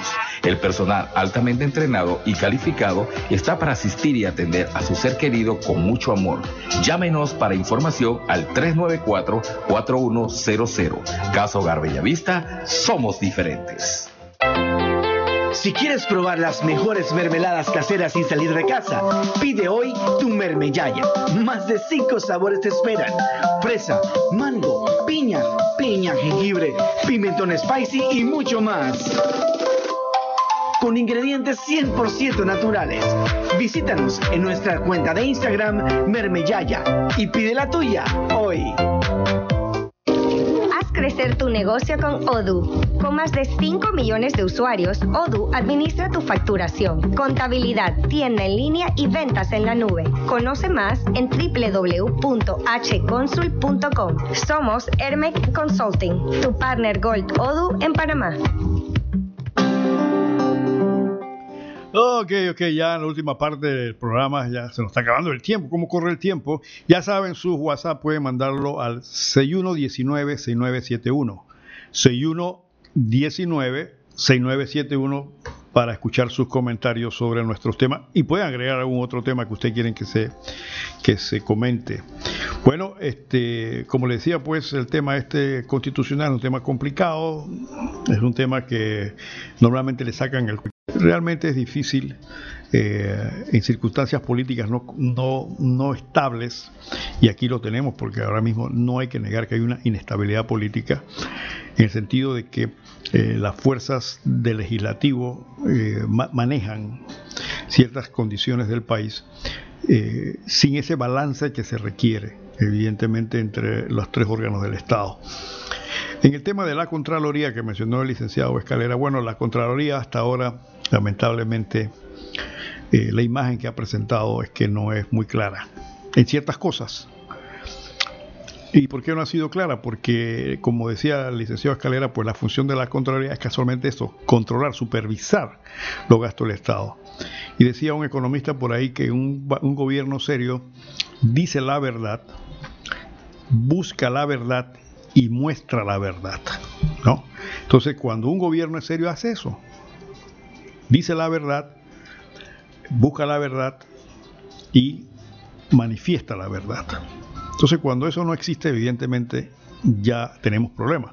Y como bien decía el presidente Roosevelt, este, hay que ser honestos, hay que tener integridad para que la gente confíe en los gobiernos.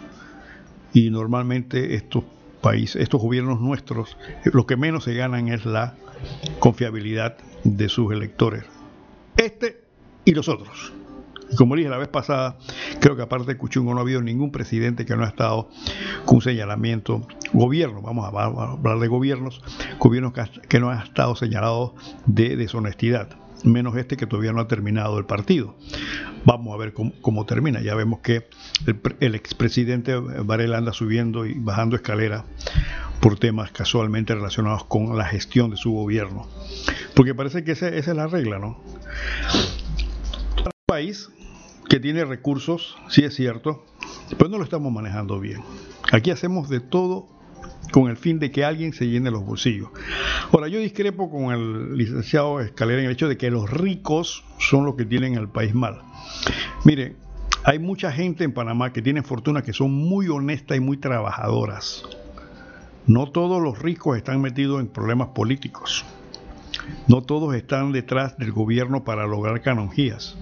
Hay muchos empresarios en este país, mucha gente que han hecho fortuna trabajando muy duro, de manera honesta, de manera sincera, sin necesidad de recurrir a los gobiernos para que le den un beneficio. Y de eso hay bastante.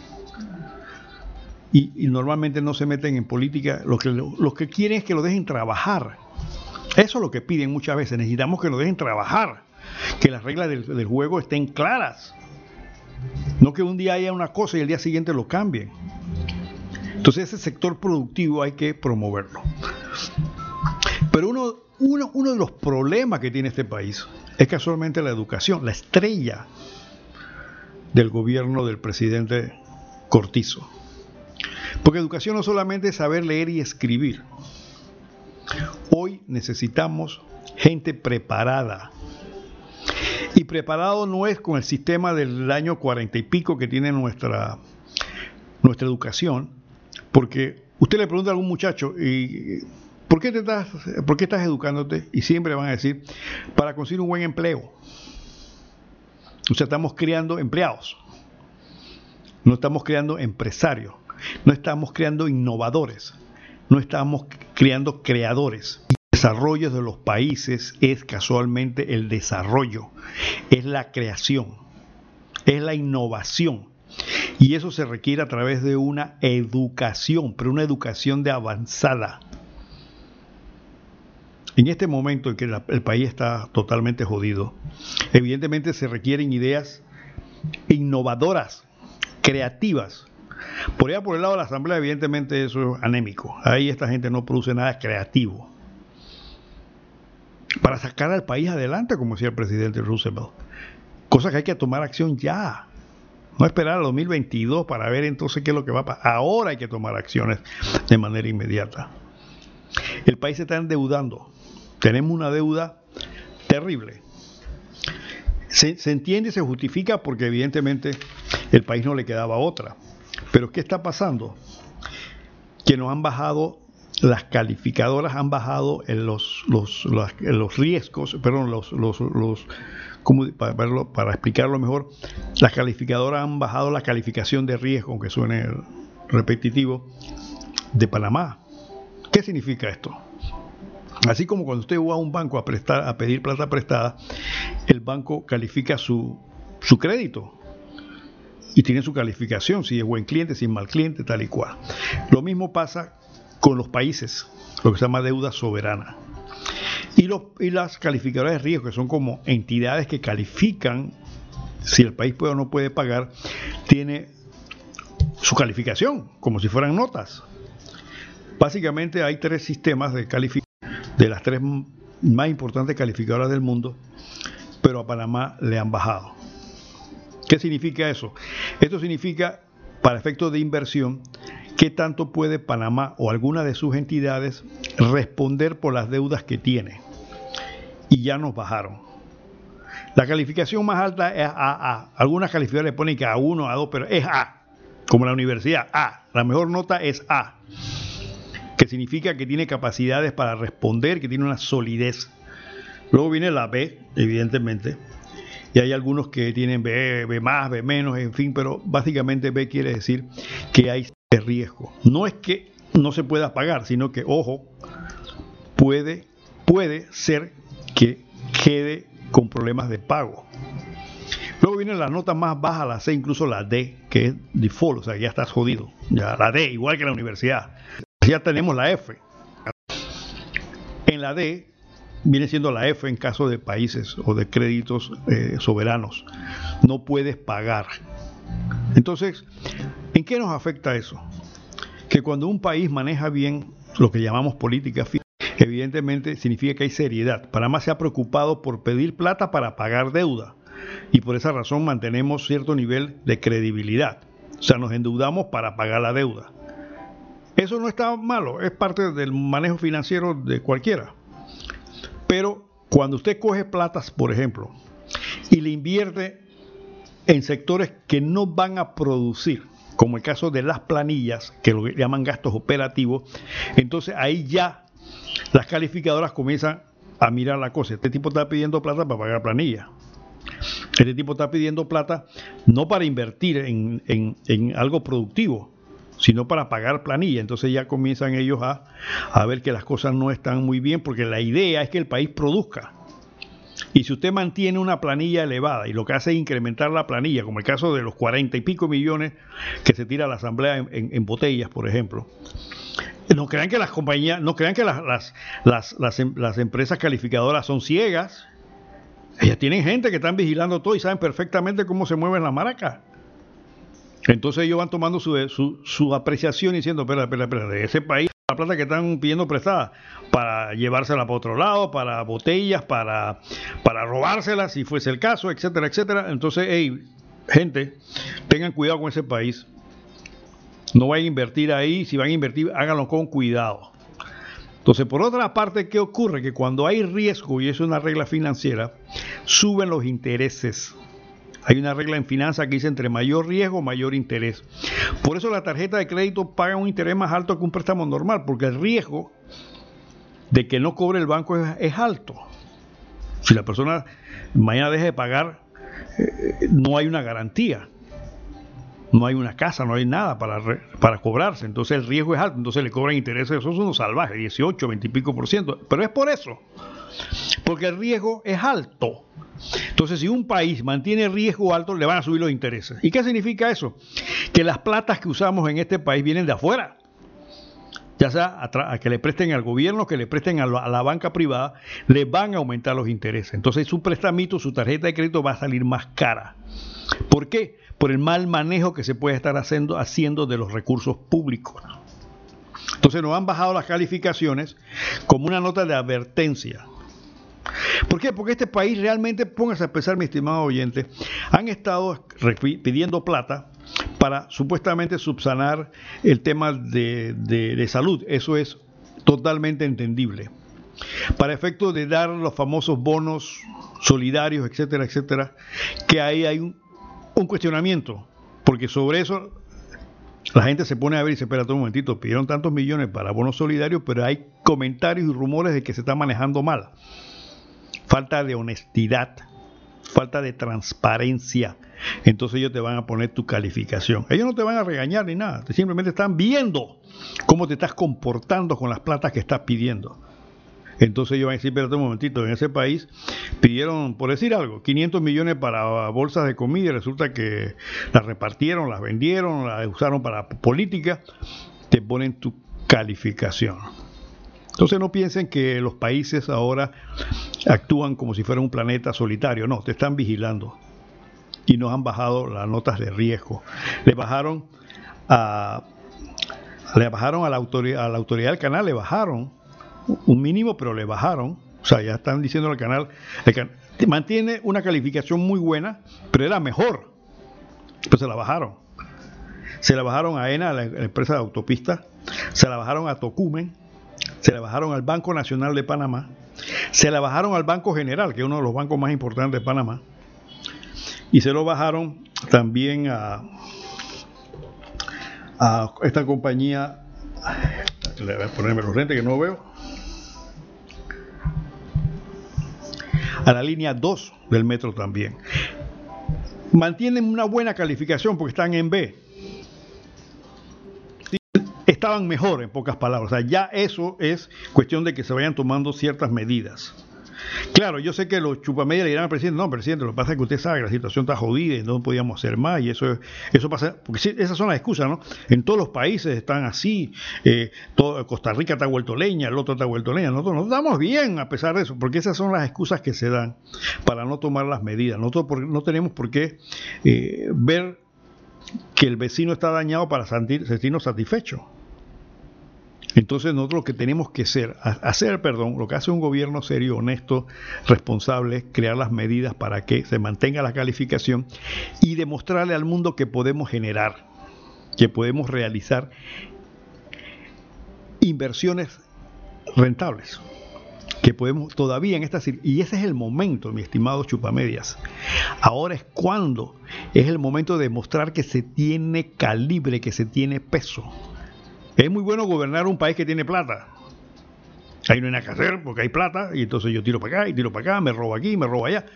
Pero una situación como esta, donde hay limitaciones ahora, donde se demuestra la clase de acero que tiene el, gobierno, y especialmente la clase de acero que tiene que tener el mandatario, quien dirige la batuta, quien, quien tiene la batuta del gobierno. Ahora es cuando se mide el peso que se tiene en las decisiones, en las acciones que se toman. Como decía el oyente, no es cuestión de la rosa y las metáforas, eso es para poesía, sino es tomar acciones decisivas. Y no es de que, bueno, es que, es que ahora vamos con la ley del leasing inmobiliario. La gente que no tiene para comer mañana necesita soluciones inmediatas. Y no es regalarle una bolsa de comida. Esa no es la solución que el país necesita. Ese es un pie, Eso es para una cosa rápida. Esta persona seguirá sin recursos económicos por muchos meses. Y hay que dárselos. Es donde vienen lo que se llama políticas de Estado. Si hay algo lo carece este gobierno y carecen todos los otros gobiernos prácticamente, ha sido política de Estado. Para ese efecto de promover el desarrollo del país en situaciones como esta, que estamos totalmente jodidos. Entonces ahí viene la creatividad.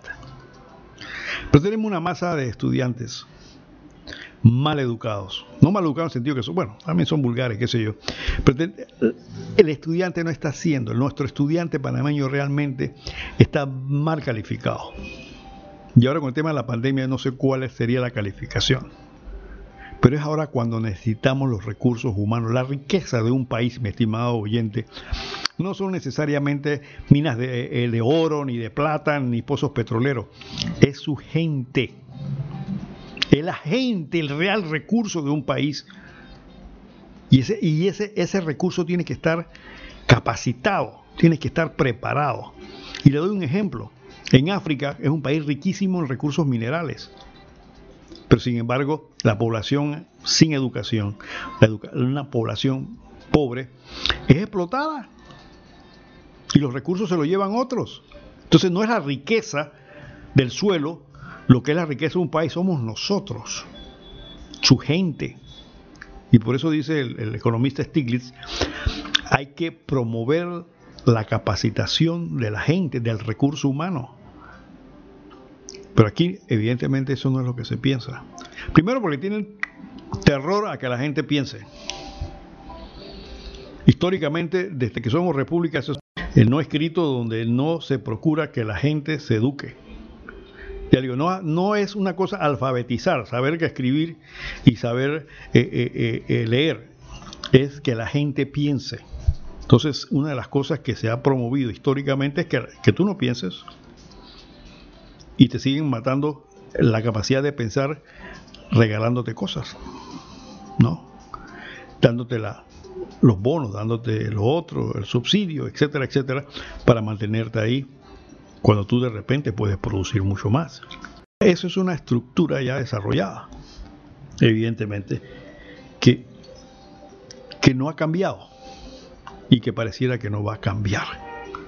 Porque sabes qué, a ti no te interesa estudiar, a ti no te interesa educarte. Mira la deserción que hay ahora mismo en las escuelas. Ahora, excusa de que lo que pasa es que no hay plata, lo que pasa es que mi familia es muy pobre, pero para eso está el Estado. Para solucionar eso, para tratar de que todo muchacho en este país sea educado como debe ser. Pero, ¿qué tipo de educación la que tienes que darle? Tú tienes que darle una educación dependiendo hacia dónde va el país. Pero si un país no sabe hacia dónde va, en esto ya escuché una universidad que tiene 90 especialidades. Yo me quedé pensando, una universidad que tiene 90 especialidades. Yo, yo entiendo que debe tener laboratorios y debe tener salones de conferencia. Esto es un edificio sencillo, tiene 90 especialidades. Es una sinvergüenzura, hombre. ¿Y por qué digo que es una sinvergüenzura? Porque las universidades deben ser la punta de avance de la ciencia y la tecnología. Ustedes ven que en el tema de las vacunas hay dos o tres universidades metidas en el negocio. Ustedes ven en los premios Nobel que son profesores de ciertas universidades. Cada vez que hay un invento científico que es producto de la universidad tal, la NASA le pide ayuda a universidades porque se entiende que la universidad, ahí está lo mejorcito, lo mejor, lo último en conocimiento. Aquí tenemos universidad tecnológica, yo veo que a nadie le pide nada. Ahí tenemos muchachos y profesores brillantes, con títulos impresionantes. Y lo tienen ahí tirado. Su presidente, cerrando brecha, cierra la brecha. Y crea un programa para potencializar la universidad tecnológica. Desempolva entonces poco de tesis que hay. Hay tesis brillantes, archivadas, llenas de polvo de ideas fantásticas que han hecho estos muchachos y profesores. Desempólvenlas y pónganlas a caminar para que vea cómo van cerrando brechas. La brecha de la ignorancia, la brecha de la, de la innovación, la brecha de la creatividad, la brecha del desarrollo. Ahí están. Hay muchísimas tesis que están tiradas por ahí. Y una vez me tomé la molestia hace muchos años atrás de revisar algunas tesis de la, creo que era de la escuela de, eh, la Facultad de, Química o de Biología de la Universidad de Panamá. Saqué alguna Impresionante los estudios de muchos de estos muchachos que están allí. ¿Y qué significa con eso? Que usted la, desempolvan y la ponen a caminar y el país produce. Por ejemplo, es que aquí deberíamos hacer un concurso de ideas, hombre, para que, para que esta gente piense en algo, porque esto chupamedia y demás no le da la cabeza por otra cosa. Por ejemplo, Panamá tiene una selva impresionante. Panamá es que es una de las pocas ciudades del mundo que tiene una selva metida. La Corte Suprema de Justicia está en medio de una selva. Ahí se ven los venados, los ñeques, las culebras. Sabemos perfectamente lo que estoy hablando. Pero la selva es una fuente de qué? Una fuente de medicamentos. Fuente de sustancias. Muchos, muchos de los medicamentos que hoy usted toma en pastillas provienen de la selva. ¿Cuántos institutos hay aquí destinados a investigar qué remedios podemos encontrar en la selva? Ahí está al lado, no tenemos que ir lejos. Esto no es cuestión de irse, coger un avión, cuatro. No, no, no, no, ahí está. Ahí tenemos la selva. Al lado del canal, todo eso es pura selva. ¿Qué ocurrió eso? Viene gente de afuera, de universidades de afuera, a meterse en nuestra selva a hacer sus estudios de doctorado. Yo se lo dije la vez pasada que había un doctor de una, no me acuerdo qué universidad, con un grupo de estudiantes de doctorado allá en Boca del Toro buscando, no me acuerdo qué era, una planta o un animal, porque eh, da una sustancia ah, contra el cáncer. Ah, pero aquí no. Entonces, cuando se encuentra eso, mi estimado oyente, se, se, hace lo que se llama la patente de invención. Vamos a suponer que, vamos a suponer un sueño de opio que un gobierno se le ocurra hacer un convenio con la Universidad Tecnológica o con la Universidad Nacional o cualquier universidad que valga la pena y se dedican a estudiar para encontrar una sustancia que ayude al reumatismo, por decir algo. Y el gobierno pone plata y le va a los laboratorios y la cuestión. Y encuentran el medicamento. Entonces, ¿qué hacen? Cogen ese esa sustancia o lo que sea, registran la patente y eso se vende. Entonces, claro, Panamá no tiene los laboratorios, pero la, la farmacéutica puede decir, mira, aquí encontramos esto, aquí están los estudios, esto ayuda al reumatismo. ¿Cuánto cuesta eso? Te lo venden tantos millones o negocias una franquicia, en fin, pones a caminar a la gente. Pero eso no se da aquí, porque eso no le pasa por la cabeza a estos diputados, por amor de Dios, cuando en su vida se han puesto a pensar cómo pueden sacar beneficio de, de lo que somos. Aquí están pensando de cómo ponen planilla y me dan la mitad del cheque. Eso es lo que le da a la cabeza, no le da para otra cosa. Sin embargo, tenemos mucha potencialidad. Tenemos mucha capacidad. Pues independientemente de que el panameño sea chuposo, le gusta, ese es el término lo invento yo, o chupatero, como le quieran decir, y fiestero, hay gente brillante en este país. Hay muchachos brillantes, hay muchachas brillantes. Miren, se me ha quedado, lo tenía encima del escritorio, pero quiero felicitar a las mujeres de este país porque la mayoría de los graduandos de universidad son mujeres. Las mujeres están acabando ahora mismo, son el mayor número de graduandos universitarios. Me he tomado la molestia de ver las estadísticas, son mujeres, mujeres panameñas, en medicina, invitación de empresa. Busque la graduación que sea. Va a haber raro el caso en que los hombres sean mayoría. Las mujeres están llevando la iniciativa en esto.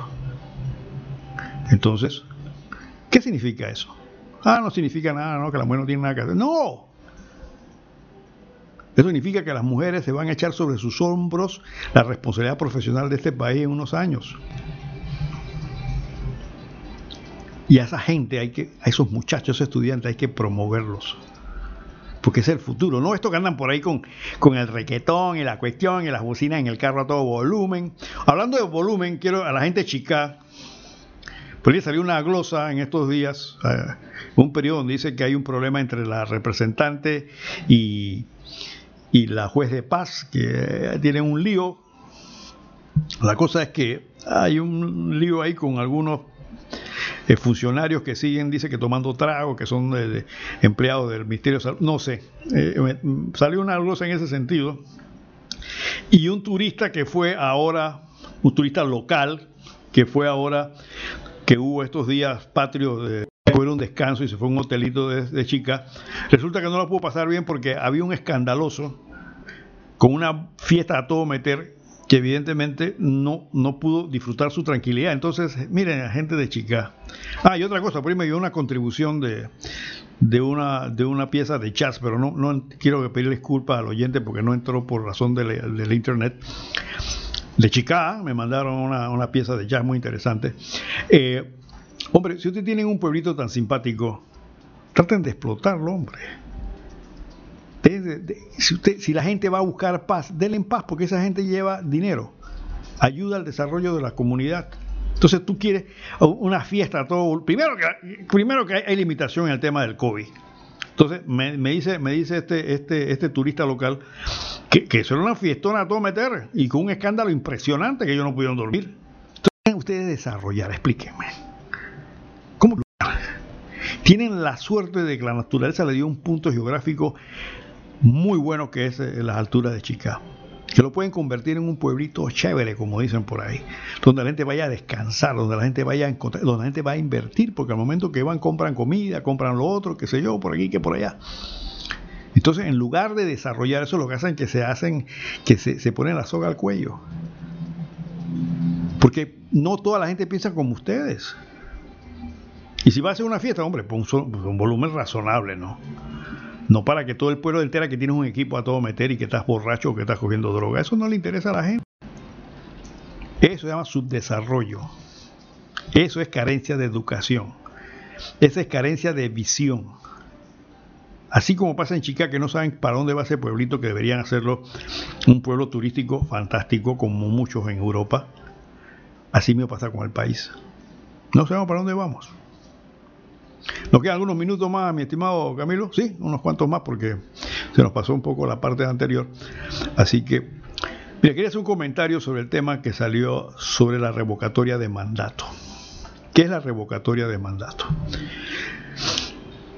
Eh, algunos ciudadanos y algunos diputados independientes estaban hablando sobre la revocatoria de mandato.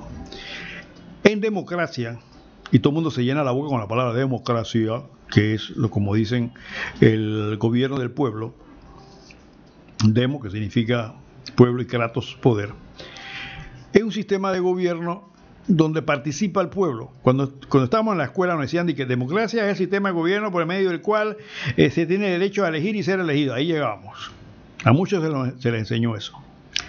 Pero un más que eso. ¿Por qué es eso, mi estimado oyente? Porque al momento en que tú eliges, tú no los eliges y los sueltas. Tú los eliges con el compromiso a los elegidos que cumplan con un mandato. ¿Qué es un mandato? Mandato es eso mismo, unas instrucciones, unos objetivos.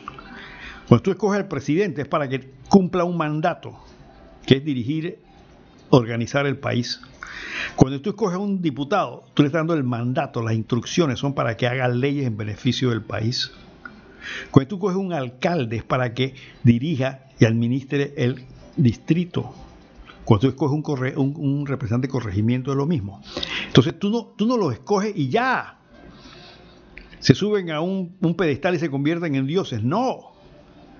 La democracia significa que tú tienes el derecho de que si tú diste ese poder, tienes el derecho a ese poder. Esto. Una es la revocatoria de mandato y otra cosa, otra cosa es cuentas. Entonces, el, la, la, revocatoria de mandato es un instrumento básico por la cual si tú escoges a un diputado o cualquier funcionario de elección popular y no cumple con el mandato, con las instrucciones, con sus obligaciones, le quitas ese poder. Revocatoria de mandato. Miren la palabra, mandato. Mandato es que hagas el mandado. Si tú vas a ser elegido para un puesto es porque vas a hacer un mandado, el mandado del pueblo, él es mandatario. Mandatario no es el que manda, mandatario es el que hace el mandado. Por eso se le dice al presidente el primer mandatario del país. O sea, es el hombre o mujer que tiene que hacer los mandados del país. Eso significa mandatario. El que, el que da la orden se llama mandante. Y mandatario es el que tiene que cumplir el mandado. Cuando tú mandas a tu hijo a la tienda, tú eres el mandante y eres el mandatario. Ve y cómprame pan. Su mandato es comprar pan. Lo mismo pasa con, en política. Al momento que tú das ese poder, ese voto, ese señor se convierte o señora se convierte en mandatario o mandataria. Tiene que hacer el mandado. Y si no hace el mandado, se le revoca eso, eso. Se llama revocatoria de mandato. O sea, no cumpliste con lo que hiciste, te quito. Es un instrumento básico de la, de lo que es la democracia. Porque el poder que tú le das no es un poder para que él lo use como le da la gana. Sin embargo, en países o en sistemas de gobierno donde evidentemente no existe una cultura democrática, donde los mandatarios, llámese presidente, diputados, eh, eh, alcaldes, representantes, no cumplen con su trabajo, entonces el pueblo, el votante puede, debería quitarle el mandato. En Panamá existe la revocatoria de mandato, pero está condicionado, porque no es la revocatoria popular. ¿Qué significa esto? De que el pueblo, tú como votante, diga, ven acá fulanito, tú, yo, te cogí como representante para que, para que hicieras esto y no lo estás haciendo. ¿Sabes qué? Camina, camina de ahí porque no estás cumpliendo con tu trabajo. Pero ¿qué pasa? Aquí lo han regulado y se lo han dejado en manos de los partidos políticos. Entonces tú, que le diste el voto, que eres el que confiaste en la persona, tú que eres el mandante, resulta que al momento en que la persona esa no cumple con el mandato, entonces no lo puedes sacar. Porque entonces resulta que son los partidos políticos los que pueden hacer, eh, los que pueden eh, realizar la revocatoria de mandato.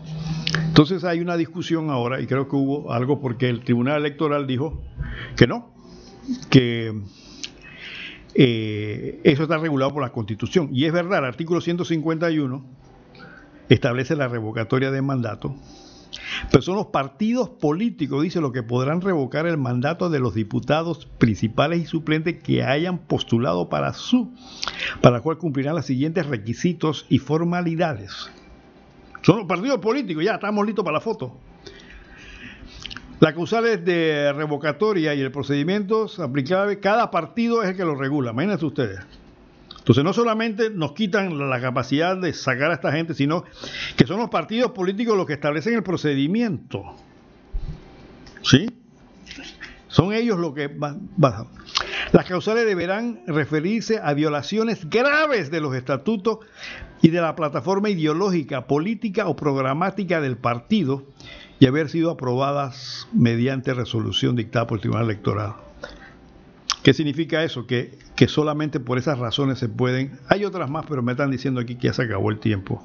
Vamos a ir discutiendo esto para que vean cómo en este país, como decía por ahí, en el país de los... ¿Cómo es? De los ciegos, el tuerto es rey. Y por eso quiero traer, antes de cerrar, eh, comentario de un gran filósofo.